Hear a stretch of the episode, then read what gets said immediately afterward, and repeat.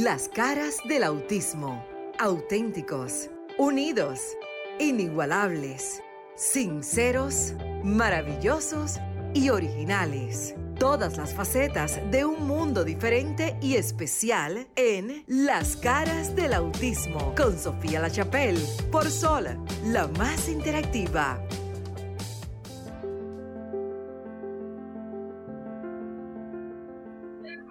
¿Qué tal? Buenas noches, República Dominicana y el resto del mundo. Continúas en vivo, en sintonía de Sol 106.5 FM, la más interactiva. Qué bueno que estás allí en el radio, en tu casa, acompañándonos, ya sea también a través de las plataformas digitales de Sol 106.5 FM, RCC Media o a través de YouTube y Roku TV. Gracias por continuar cada sábado de 7 a 8 no solo desde la República Dominicana, que están, estamos, como ustedes saben, transmitiendo desde cabina, pero sino también por la plataforma Zoom, donde ya se encuentra no solo esta servidora, como casi siempre cada sábado, sino también una de nuestras compañeras que ya se une al grupo, Cristina, pero también en el estudio, en cabina, el doctor Alcedo Margarín, está Luis Merán y me parece que también Maritza Botieri en espíritu, John Wayne, que hoy tiene unos compromisos.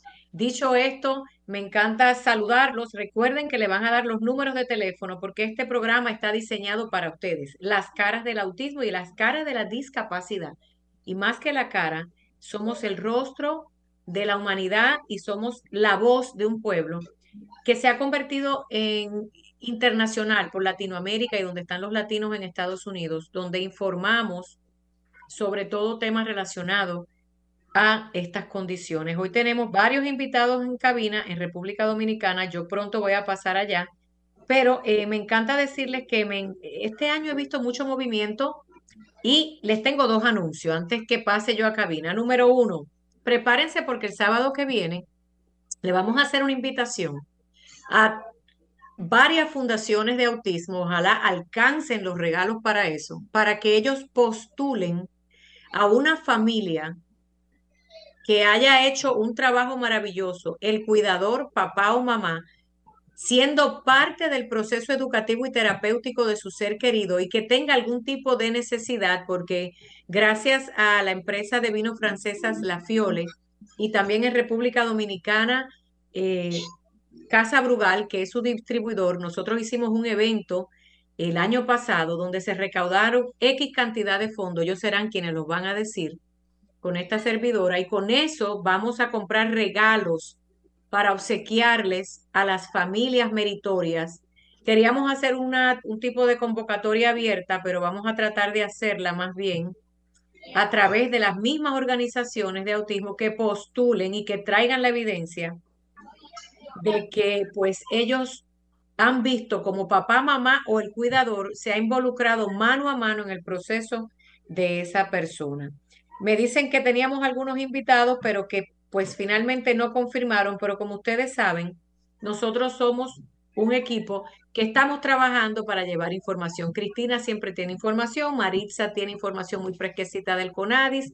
He visto mucho movimiento en República Dominicana en el CAID y en noticias internacionales. Hoy no tenemos a John Wayne, pero les adelanto una noticia. Miren, eh, hay varias organizaciones que ya se están preparando para abril que es el mes del autismo.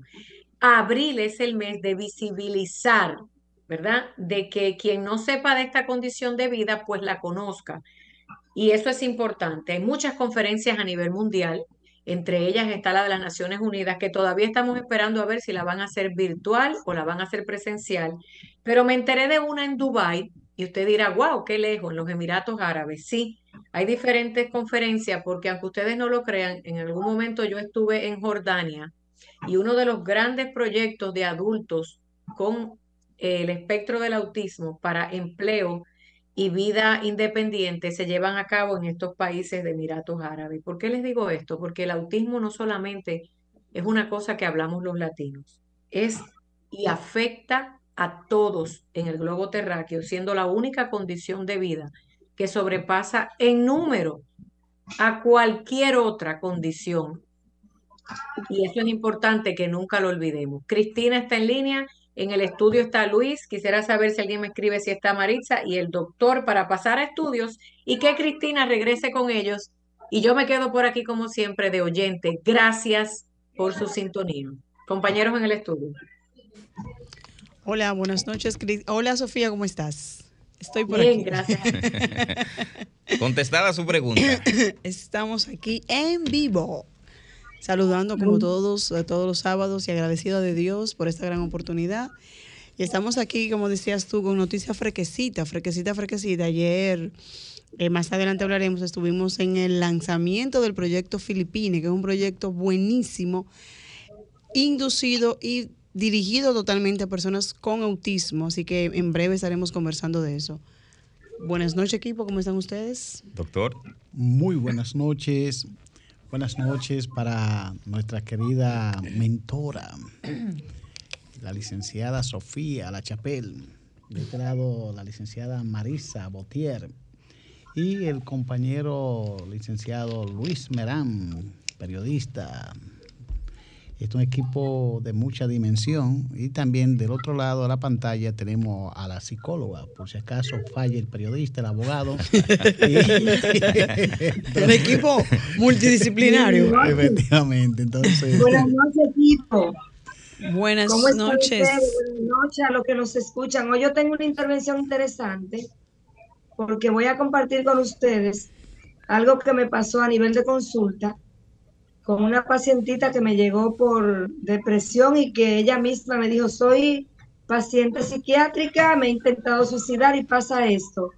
Y ¿Con, la ¿Con alguna condición de discapacidad, Cristina? Ella, ella se, se autopresentó así, pero en la primera entrevista, sin haber hecho ningún abordaje, estamos ante la presencia de una un manejo psiquiátrico a una persona de autismo de alto funcionamiento. Muy triste ese caso.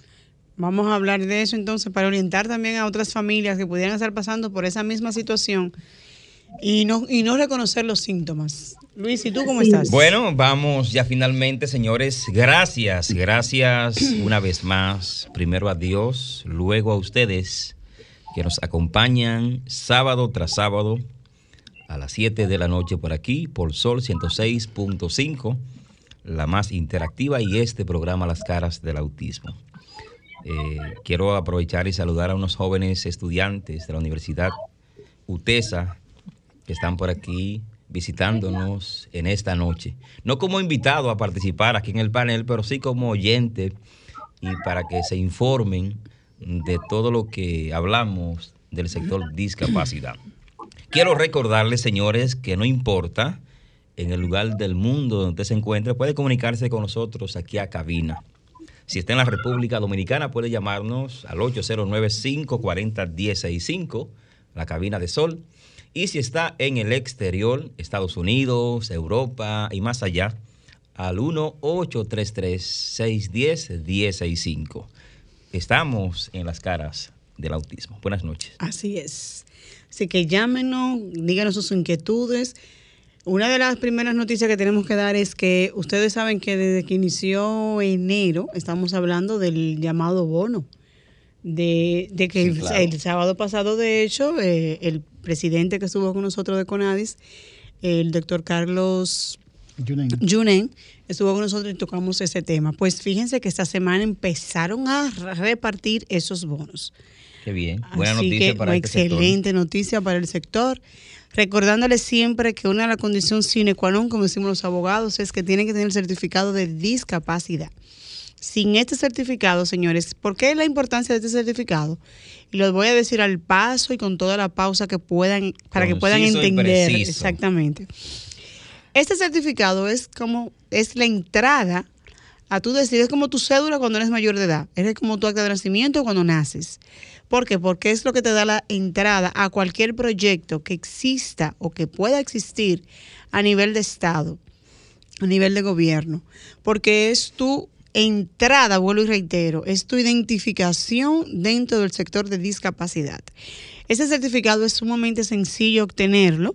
Mucha gente me pregunta y me manda por mensaje, por DM, por privado, Marixa, pero yo no tengo la cita, no puedo hacer la cita. Debemos tener la paciencia de Hot ¿Por qué? Porque a raíz de todos los programas que gracias a Dios se están ya entregando, recuerden que hemos venido hablando, nosotros tenemos ya cinco años en el programa, hemos venido hablando de que el Estado necesita esa intervención precisa, continua, pero sobre todo impulsadora dentro de lo que es el sector de la discapacidad. Bueno, pues ahora lo están haciendo. Entonces, el que no tenga su certificado de discapacidad necesita la cita. La cita es llamando a Conadis o por la página de internet de Conadis o por el Instagram de Conadis. Conadis es el Consejo Nacional de la Discapacidad. ¿Qué usted necesita si es menor de edad? Su acta de nacimiento, obviamente. El diagnóstico que debe venir debe ser emanado por un especialista en la materia, sellado, señores, y con su exequatur. Esos son requisitos sine qua non que le están pidiendo por un tema de, digamos, hasta de legitimidad, si se puede decir, ¿verdad? Dentro de lo que es el proceso. Si es mayor de edad, pues con la cédula y el diagnóstico. Hace la cita, se le da el certificado, entonces ya de ahí en adelante usted solicita para lo que es ese bono de 6 mil pesos. Usted dirá, bueno, son 6 mil pesos, pero 6 mil pesos en una familia que no tiene ni uno, cae bien, Algo Luis. es algo. Algo es algo, se va ayudando para el tema de pensión solidaria y de igualmente para la vivienda feliz. Así que señores, aplique, vaya, solicite su certificado de discapacidad y empiece a mover esas, esas teclas y solicítelo porque realmente ya inició, ya está el desembolso y todo aquel que ha ido, que fue aplicando, ya fue recibiendo su bono a partir de esta semana. Bueno, eh, Marixa, muy buena información que tú le acabas de dar a las personas que nos escuchan sábado tras sábado. Y si por si acaso usted se acaba de conectar y no escuchó las informaciones que Marixa Botier eh, les o nos ofreció para las personas que quieren certificar o quieren eh, incluir a uno de sus familiares en, en el bono que, que está dando el gobierno, son 6 mil pesos, son 6, son 6, son 6. Exacto. Aquí donde quiera. Usted puede llamarnos y nosotros con todo el gusto le hacemos nuevamente las aclaraciones, le decimos qué documentos puede hacer, llevar, dónde debe de ir, porque para eso estamos, para ayudar al sector discapacidad, que es la gran familia por la cual nosotros estamos aquí en este programa. Así es. Avanzamos. Mire. Puede, puede llamar, si, si desea, llamar directamente al CONADIS, que es el Consejo Nacional de la Discapacidad, llamar al 809, lápiz y papel, por favor. Repito, CONADIS para que pregunte sobre el tema del bono a las personas con discapacidad. Puede llamar al 809-687-5480 y allí le darán más información sobre el tema. Doctor. Sí, miren, esto es de suma importancia. Y en esta misma semana, Sofía, que está encargada de las noticias internacionales, nos mandó un video que me quedé conmocionado con la labor que se está haciendo en México. Sí. Te diré, por eso en México. Sí, pero si lo logramos en México, que todavía tiene su estilo de política, desde nadie en México que tiene una discapacidad está excluido. Y hay planes desde los menores hasta los mayoría de edad y luego entonces se retoma la mayoría de edad y al final la tercera edad están incluyendo. O sea que como política de Estado, México, según vi el anuncio del presidente, más joven que estuvieron ahí, que Ujú. creó y lo traigo a colación porque el video está en las redes, pueden ver, buscarlo. buscar. Eh, ¿Qué ha hecho México por la discapacidad? Y ustedes verán que quedan muy emocionados y creo que sin salirnos del tema local, aquí ya comenzamos a lograr objetivos, porque ah, eh, este programa ya lleva cinco años y de esas demandas ha estado esa parte de una contribución, colaboración por parte del Estado Dominicano. Qué bueno que ya comenzó. Eh, también me han dicho que en esta semana se intensificó eh, las personas yendo al CONADI para lograr incorporarse, porque dominicano es de la escuela de Santo Tomás. Ver para Ver creer. para creer. Cierto. No. Sí, desde que le dijeron, ah, te salió, de una vez la gente arranca. Ah, pues déjame yo ir. Pero no hicieron la diligencia previa de anotarse. Y en diciembre se dio la noticia aquí Exactamente. y en toda parte, pero ahora se, inten- eh, se ha intensificado. Qué bueno que van a tener un retraso, pero por lo menos se animan.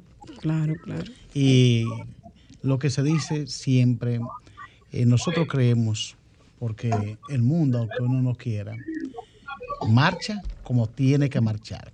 Y las normativas legales para eso sirven, porque es lo que acaba Marisa de, de escribir.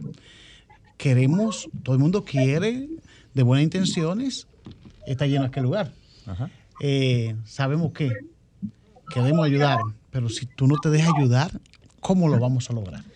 Sí. Entonces, en este momento, por eso es bueno que el Estado, en este proceso de registro para las fines de certificación, siga abierto y se siga logrando. Yo escuché que el señor presidente dijo de Conadi la, pasa- la semana pasada que fue una entrevista excepcional, que ojalá que, la, que no la puede escuchar, puede escucharla a través del Sol en YouTube Sí.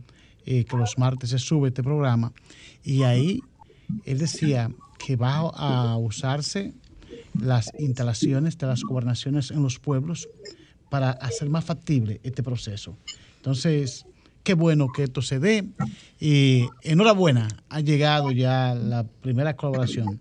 Eh, cuando la gente dice, bueno, la cantidad ante la nada, algo es bueno. Entonces, y es bueno, es bueno, doctor, escúchame que le interrumpa, que como llamamos en aquella ocasión, que aunque a Sofía no le gusta que mencionemos el censo, hay que mencionarlo porque es un tema donde nosotros siempre hacíamos énfasis en que las personas dieran información Sí. de, que- de su familiar con algún tipo de discapacidad.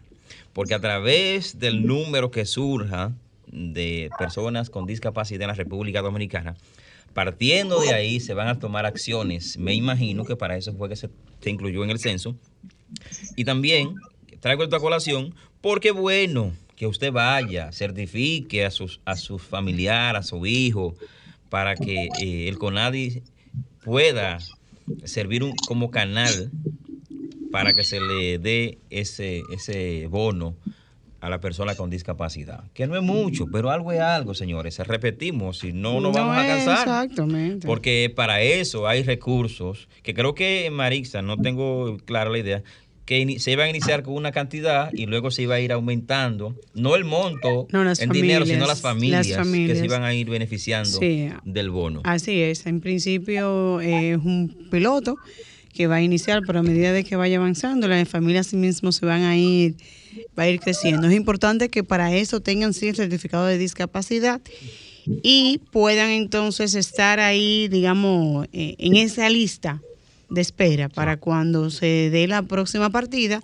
haya la mayor eh, eh, cantidad de personas ya certificadas, que eso es lo importante. Recordarle nuestro número telefónico para comunicarse con nuestra cabina. Tenemos por ahí ya a Cristina, que hizo un anuncio que nos va a dar una, eh, una información, a compartir algo que ella estuvo por ahí visitando. Pero antes, Mari- eh, Cristina, tengo a Marisa aquí y Cristina allá.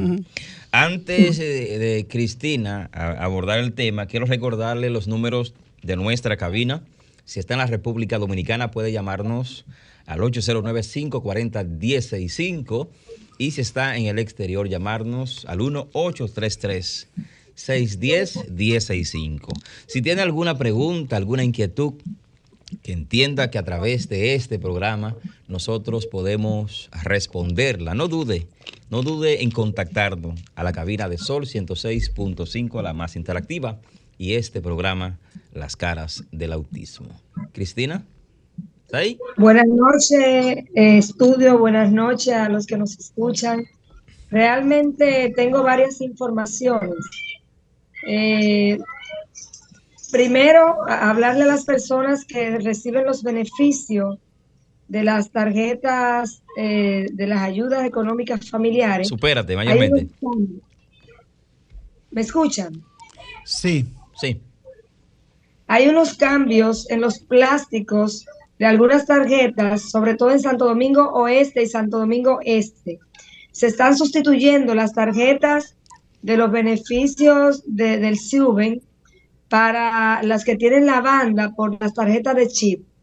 Si usted va a usar su tarjeta con su bono que le dan familiar para la compra que hace en el supermercado y no puede acceder, verifique si su tarjeta es de banda, tiene que ir a sustituirla a Suben, porque están haciendo un cambio de plástico.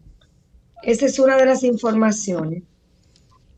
Otra información que, que quiero compartir es la experiencia que tuve esta semana con una señorita que fue a mi consulta privada con la situación de que ella desde entrada me dijo, yo tengo, yo soy esquizofrénica, yo me medico, yo me he intentado suicidar desde los siete años, lo he intentado varias veces, y ella tenía ese chip.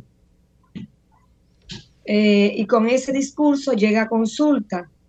Pero en la interacción con la chica me di cuenta de muchos indicadores que tienen que ver con el aspecto autista.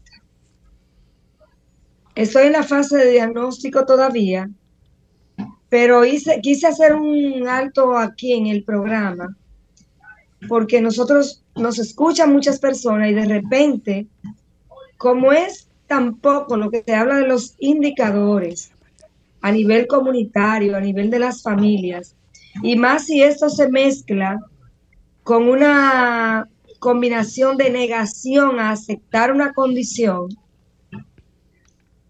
de repente puede verse un episodio como este de una niña que desde muy temprana edad está siendo medicada por una patología psiquiátrica.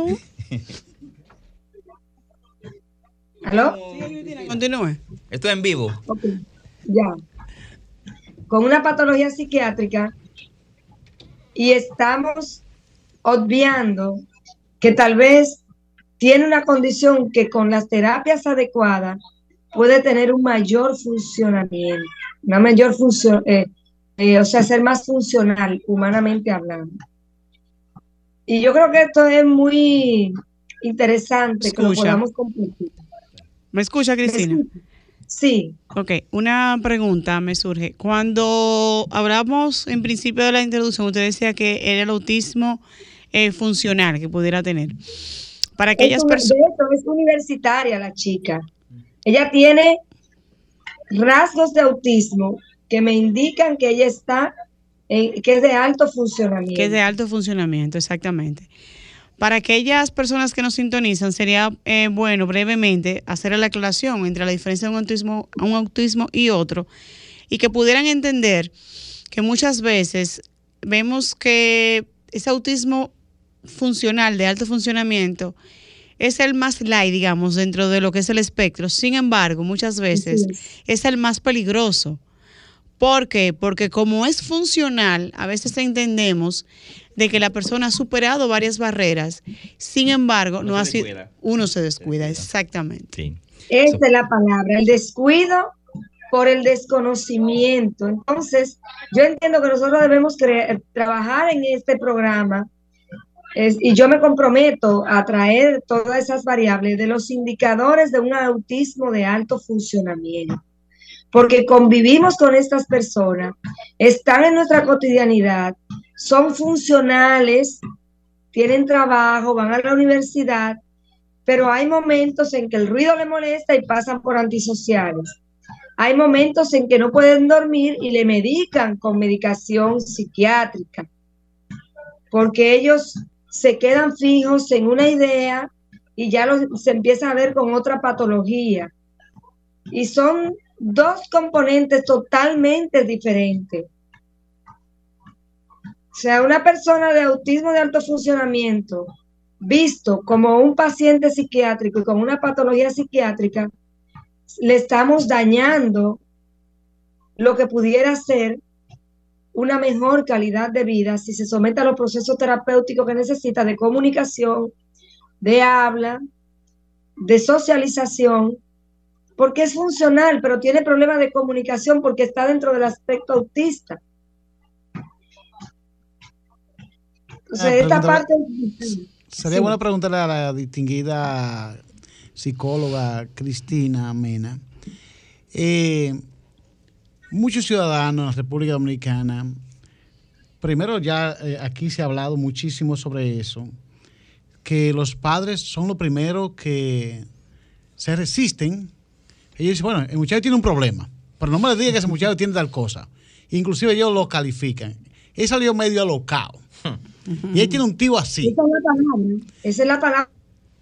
Esa es, la, la- la- es decir, el lenguaje Sí, y siempre encuentran ese familiar, y lo asimilan y como que no es nada. Entonces, adelante con esa eh, autojustificación, eh, deciden no hacer, primero no quieren eh, saber la realidad, No aceptan. no la aceptan lo primero. Y segundo, lo que más debe inquietarnos es el alto costo del sector privado, porque no sé si los hospitales, que Cristina está dentro del sistema de salud, nos ayudan, que una persona puede encontrar un psicólogo, un psiquiatra en un hospital, porque los privados son muy caros, son muy caros. Es decir, porque no hay que decir, eh, y lo largo de todo esto es que ese tipo de eh, patología no es como una gripe, que usted va y con cualquier jarabito lo curan. No, hasta con, con, con raíces y cosas, tú la hierves y te cura, pero este tipo Sí. de patología no es, se cura así. Entonces, es, una- es decir, eh, la consulta.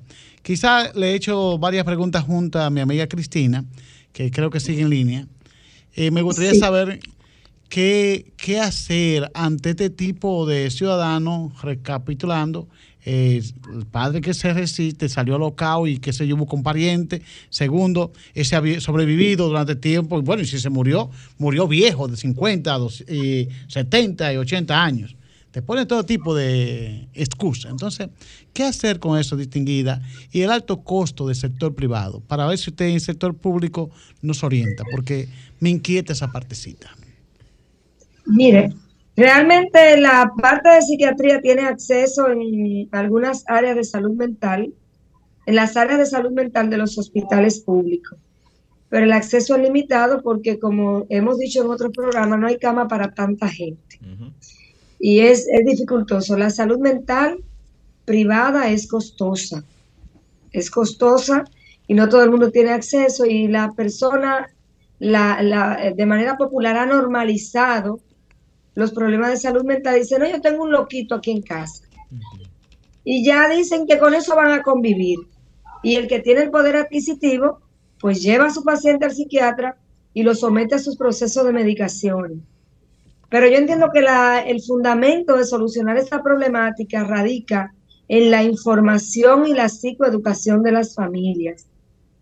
O sea, tenemos que crear, a mí me, me llenó de satisfacción poder dar eh, un taller en donde se abrieron las aulas específicas de apoyo en cuatro aulas que van a empezar en la comunidad de La Virgen, La Victoria, cómo los, el equipo educativo y de gestión de esa escuela, cuando vieron la manera como se debe incluir un niño de manera participativa en las aulas regulares, una vez que ya está regulado en su sala de apoyo y que tiene las competencias mínimas para incorporarse al grupo general de estudiantes, me llenó de satisfacción ver que al final de esta intervención, la mayoría de ellos dijeron, ahora sí estoy lista para la inclusión, ahora sí estoy listo para recibir un niño con una discapacidad. Y si eso es en un sector formado de educadores de años en aulas, que dicen esto con un taller de tres o cuatro horas, ¿qué pasará en las comunidades que no tienen la información académica mínima para lidiar con el tema de la verdadera inclusión?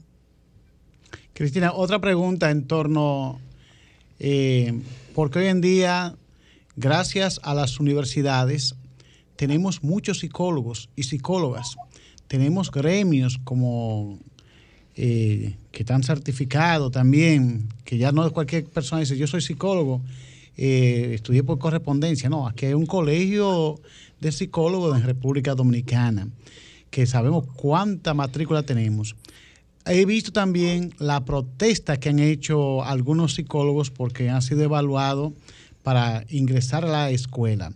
Y mi experiencia, porque soy medio intruso en diferentes áreas, como conferencista nacional, he recorrido República Dominicana palmo a palmo, municipio por municipio y provincia por provincia. ¿Qué significa eso? Que yo me encuentro en un centro educativo, antiguamente liceo, porque le han cambiado el nombre a todo, que son el Centro de Educación Media y Secundaria. El famoso liceo, nos encontramos 1.200 estudiantes y una psicóloga o dos psicólogos. A eso, a eso voy. Eh, ha habido concurso, porque lo he visto, leo en, la- en los periódicos, y no le llaman a la atención. Entonces me gustaría saber su criterio. ¿Qué está haciendo el MINER eh, en torno a esto? Porque me es preocupante porque dos psicólogos, un psicólogo no da abasto para mí 200 personas. Bueno, quiero recordarles, señores, a las personas que nos acaban de sintonizar, que estamos hablando de algunos casos donde el autismo se puede presentar con algunos casos de autismo, eh, bipolaridad, depresión o incluso esquizofrenia. También quiero recordar nuestros números telefónicos, el 809-540-1065 para República Dominicana y el 1-833-610-1065 desde los Estados Unidos y Europa. Tenemos una llamadita. Tenemos llamadita, sí. Vamos a recibirla. Hola, buenas noches. ¿Estás en la escala del Buenas noches, le habla la profe de la zona oriental. Hola, profe, bienvenida. ¿Cómo está usted? Estamos bien, muchas gracias. Y a ustedes por ese, ese gran trabajo que están haciendo. Eh, yo escuchando a la licenciada Cristina Mena, por ejemplo, yo tengo el caso en el sector privado de un niño, por ejemplo, tiene dificultad en el habla. Es un niño, por ejemplo, que tiene momentos que son agresivos, pero ese niño no, por ejemplo, no está diagnosticado. Está en el sector privado y su papá es una persona, un profesor universitario. Y su mamá, ellos no han ido nunca a un médico. Entonces, en ese caso, ¿qué nosotros hacemos para nosotros poder determinar qué dificultad, en qué grado cae, qué, qué discapacidad tiene ese niño? ¿Qué nosotros hacemos en ese caso? Bueno, ustedes como maestros deben de hacer las recomendaciones Pero- del lugar. Nosotros hemos recomendado a la mamá, pero la mamá dice que no, que ese niño no tiene nada. Bueno, entonces usted tiene en la, en la escuela, imagino que hay un centro de área de psicología o Sí, no, no, no. Por ejemplo, la mandan a buscar a ella, pero ella no va. Entonces, ya ese Es niño difícil está. así, cuando los padres no aceptamos ese. Mira, esa por realidad. ejemplo, Marisa, Quisiera ya. apoyar, quisiera apoyar ahí, maestra. Sí, señora.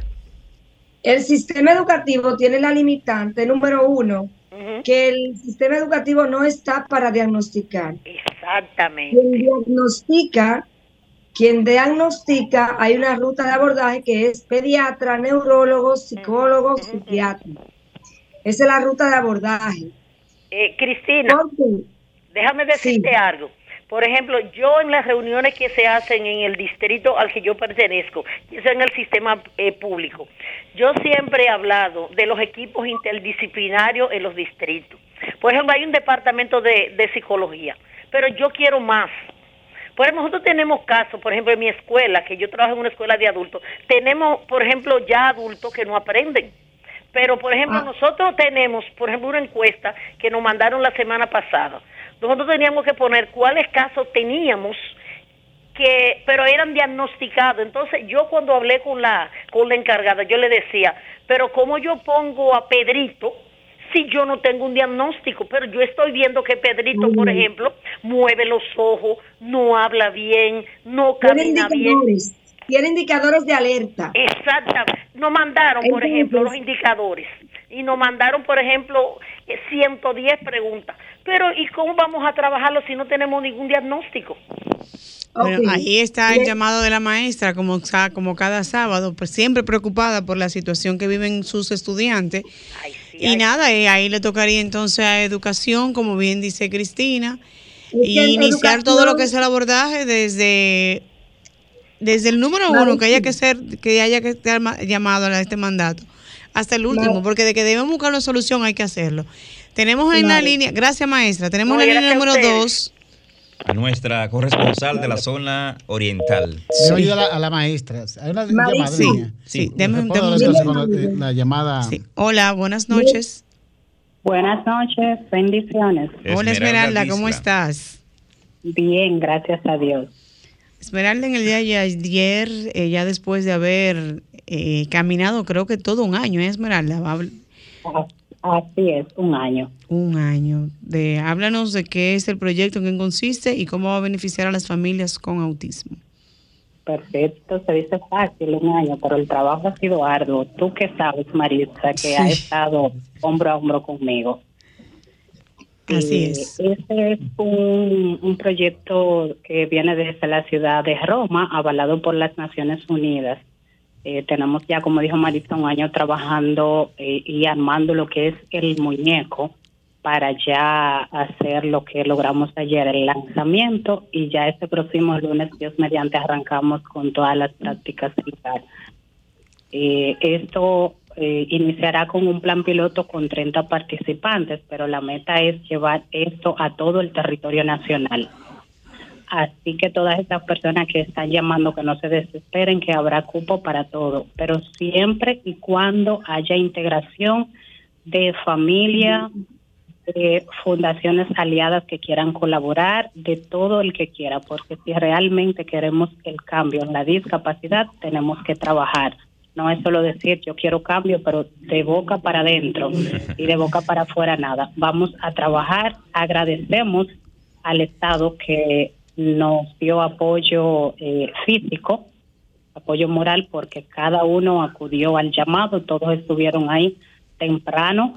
A la misma hora que se anunció, arrancamos, estuvo el Ministerio de Deportes, Ministerio de Educación, el CAIT, CONADI, todos estuvieron ahí de manera puntual apoyándonos moralmente, pero ese apoyo queremos que siga Precisamente, para poder lograr el objetivo. eh, me- Esmeralda, me surgió la pregunta y no sé eh, cuál serían, si algunas personas nos están escuchando y quieren ser parte de esto, cuáles serían las condiciones, si tienen que tener algún algún tipo de diagnóstico a través de una certificación, si tiene algún costo, cuánto cuesta. Háblame más de eso porque hay gente que posiblemente estén interesada en, en pertenecer a esa a ese Eh, programa. No, no tiene costo porque de eso se trata, de ayudar a la familia y, de, a la familia y de involucrar a las personas con la condición de autismo al deporte. Eh, es sin costo, pero ya quienes quieran colaborar pueden colaborar de manera voluntaria eh, donándonos eh, camisetas que hacen falta, porque a veces las personas escuchan la ONU, que está en las Naciones Unidas, pero la ONU va a apoyar a 10 entrenadores y a los atletas.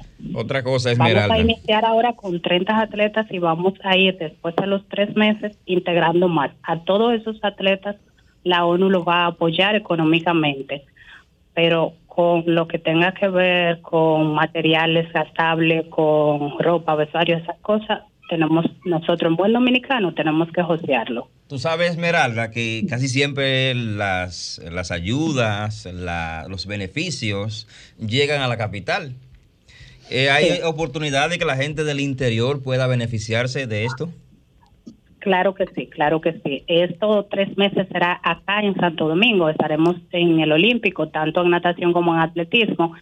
Pero a partir de julio de San Cristóbal se trasladar, se trasladarán hacia acá y ya para septiembre estaremos en San Francisco de Macorís y Santiago, Dios mediante. Esa es la proyección. Esmeralda, la edad para ser partícipe de este programa. Desde que tenga el diagnóstico hasta que la familia tenga la intención de que pertenezca al programa. Así es. Muy buena la noticia. Muy buena. Felicidades, Esmeralda. Que deben Ok, anunciar la- gracias, a- ustedes por el apoyo, Maritza, gracias que desde el día cero ha estado ahí. Señores, este programa lo trajo Maritza al país, que se sepa eso. Aplausos Yo no quería, yo no quería decirlo, pero ya yo, todo. yo, Qué bien, yo me Maritza, dado cuenta. felicidades.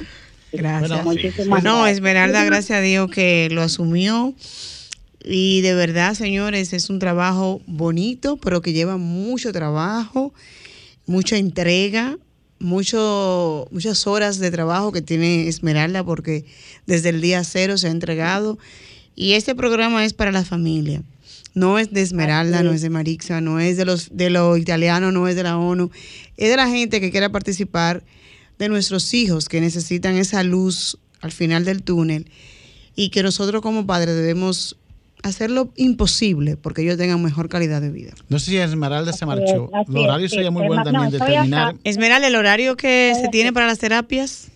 Eh, sí, estaremos lunes y viernes en el Olímpico, tanto en pista como en piscina, de 9 a 10 de la mañana.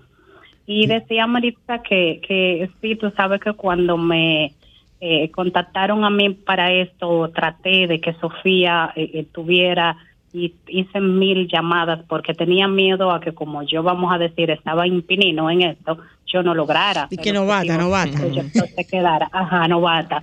Y le decía, Sofía, Pero no ven, hecho llama muy bien. llama ya, pero gracias a Dios eh, vamos hacia adelante y ya dimos el primer paso. Estamos en esto y Dios mediante para el miércoles de la semana próxima próxima, mi hija y yo estaremos viajando a la ciudad de Roma para Ah, sí. participar cosa, en- deja para Roma. en, en el evento de Filipide allá en Roma. Bien, Esmeralda, nada, vamos a, a seguir dando información a medida que el programa vaya avanzando. Eh, el invitar a todas las familias que se quieran involucrar en el, en el programa. Eh, los números, Esmeralda, ¿cómo pueden contactarnos? Al 829-587-1383. Eh, dilo al paso, Esmeralda, nuevamente. 829-587-1383. Muy bien, ahí está el llamado para que llamen, se inscriban. Es un proyecto totalmente deportivo, donde se, es como decían los los griegos, ¿verdad? Mente sana, cuerpo, sano. Entonces, Así es. así es. Gracias, Muchísimas Esmeralda. Gracias y un abrazo. Gracias a ti. Señores, eh, yo no sé si tenemos por ahí ya, el señor director tiene el audio. de que nuestro amigo Wayne. Amigo, hermano, colega y compañero Wayne. eh, como siempre nos trae una noticia en un rap Actualizada, ¿verdad? actualizada. Vamos, suéltala entonces. Bueno. Ahí está Wayne con la, con la noticia de la semana, Bueno, no se señores. pierde, señores. Y yo quiero aprovechar, sí, sí, este momento, aunque no me ha dado la, la, la, la- potestad de, invita- de invitar el próximo 22 Ay, de sí, abril Claro. al concierto que tiene nuestro amigo hermano Wayne. Por y para la discapacidad, Eso es lo más importante. que es en beneficio del autismo, nuestra mayor causa, pero en beneficio de todo el sector de la discapacidad. Me queda una pendiente de, de la maestra de la zona oriental. Sí. Mire, señores, hay que hacer valer la ley. La ley no tiene sentido si no la conocemos y si no la aplicamos. pues existe el código de menor, ella lo sabe muy bien, que dedica nada más y nada menos que cinco artículos. Nada más Y nada menos. y nada menos a cargo del señor director. Si un alumno te falta a la escuela dos veces y tú no llamas al padre y algún pariente o una ONG se da cuenta que ese niño ha abandonado la escuela, el director se presenta al distrito escolar, queda suspendido. Dice el código de menor. Sí, así es. Es para evitar que los niños abandonen la escuela. Pero ¿qué pasa la otra parte? Porque los padres sabemos los derechos que nos corresponde a la escuela y parecemos como los gatitos boca arriba cuando alguien lo- nos perjudica y los reclamamos muy bien. Pero también el director tiene que saber que cuando alguien, el niño llama a la casa y porque todos tenemos fe pública, de teléfono tal, llamé a la madre tal y la invité a pasar por el departamento de orientación o conversar conmigo y le dejé un mensaje con ella misma o con un pariente suyo. Ella no acudió. Hace su informe y se lo manda al CONANI. El CONANI designa un trabajador social, va a la casa del estudiante y si hay que rescatar al niño, se rescata. Porque algo Una- pasa, ¿por qué no va a la escuela? Entonces un se procesa al padre legalmente. Así es. Entonces, si eso está en la ley y eso Magistrado. solamente tiene sentido cuando él Y, y la comunidad, las ONG se encarguen de eso. Y lo doy en este programa porque este programa es educativo. Y una cosa también, eh, eh, argumentándole eso, cuando yo estuve en Conadi como jurídica, a mí me tocó trabajar con escuela de niños con discapacidad y nosotros también hicimos el abordaje por la denuncia que llegaban desde la escuela, porque es un, es un equipo, o sea, es un trabajo en equipo. Dígame, Cristina. Cristina iba a decir algo. Quiero aportar algo a esto. Dentro de los lineamientos del Departamento de Orientación y Psicología que funciona en las escuelas, está determinado hacer las visitas domiciliarias en los casos que sea necesario, como un cumplimiento de ese artículo que acaba de leer el magistrado Claro, Margarita. la ley Código O sea, del Menor es la protección, el interés del menor, es Dentro- proteger al menor. De, hecho, en un liceo que yo estoy haciendo intervención, cuando di el taller de sensibilización para trabajar con niños, niñas y adolescentes que crecen y se desarrollan en contexto de vulnerabilidad extrema, me llenó de satisfacción ver que el próximo eh, grupo pedagógico, que es un espacio que los maestros separan sin alumnos para formarse y abordar temas de interés de la escuela y la comunidad, todo el cuerpo docente y equipo de gestión bajó a dar un paseo por la comunidad, a ver las realidades que viven esos muchachos, para poder observar a los chicos y chicas en las, en las 360 grados de su esfera, no solamente en el aula. Entonces, ¿qué me dice esto? Que tenemos que seguir trabajando la sensibilización por la inclusión y la empatía con las realidades que viven los alumnos, sean estos con algún tipo de discapacidad o no. Y en el lineamiento del Departamento de Orientación y Psicología está estipulada la visita domiciliaria para seguimiento. Si hay convocatoria y no vienen, hay que hacer esa visita. Bueno, Cristina, muy buen el aporte de nuestra psicóloga, compañera, que hoy está desde el otro lado. Tengo un testimonio muy importante. En La Vega conocí una directora, obvio, era monja, de una escuela pública. ¿Y por qué usted me- dice obvio? O sea, como que... Es decir, la responsabilidad. La vi en el parque sentada junto a otra profesora. ¿Y saben qué? Estaba vigilando que el papá era motoconchista. Sí, del estudiante que había desertado. ¿Y qué te cree? El, los motoconchistas se informan todo. Fue ese día, él no fue, pero ella sí fue a la escuela. ¿Y cómo te cree que encontró al niño? Amarrado. Ay, mi madre. qué Entonces, cosa. ella le dio paso al CONAN. Este testimonio lo doy porque ¿Cómo en el recorrido que he hecho por el país he, escu- he escuchado todo tipo de noticias es. conmovedoras. Dame, Tenemos una dame- dame llamadita, vamos a ver. Hola, buenas noches. Se cayó. Se cayó. Hay un principio Hola, en lo que buenas se noches. Un segundito, Cristina. Hola. Buenas noches. Sí, buenas noches. ¿Con quién y de dónde? Buenas noches. Sí, le escuchamos. Baja un poquito el volumen del radio, por favor.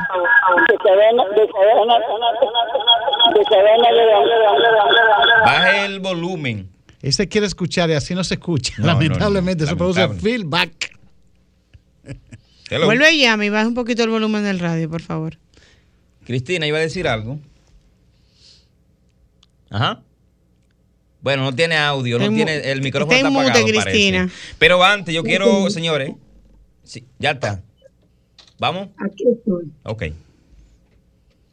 Realmente con la interrupción perdí el hilo conductor de la conversación. Ok. Ok. Ah, Bueno, pero está en- yo está quiero en apro- vivo, Cristina. Quiero aprovechar y felicitar, señores, a una parte, una pieza muy importante de Ay, este sí. programa. Una persona que sábado tras sábado está ahí al pie de la letra haciendo un trabajo eh, encomiable, un trabajo eh, espectacular. Me estoy refiriendo a nuestro control master. Franklin. Franklin, quien hoy está de fiesta de cumpleaños. A la Feliz canción la de cumpleaños. Happy Birthday for you. Este programa- Felicidades.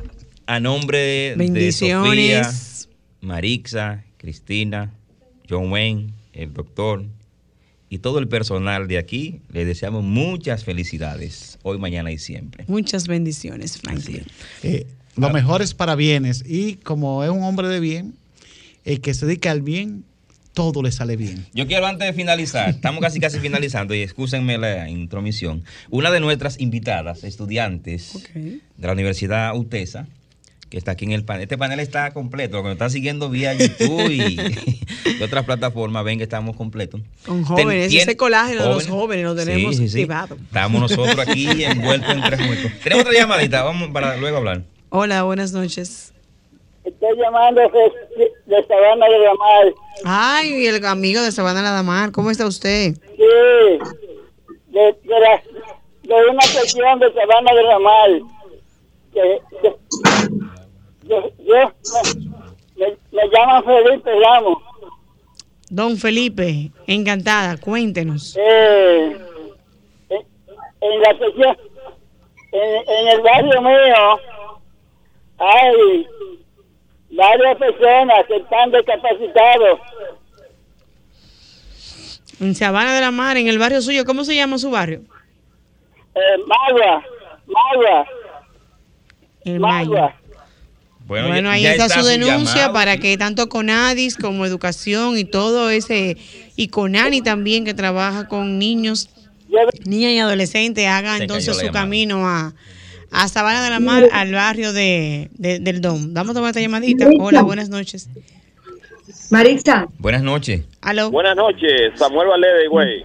Desde Y güey, zona gracias, este, zona sí. este, conectado aquí en las caras del autismo. Cuéntenos.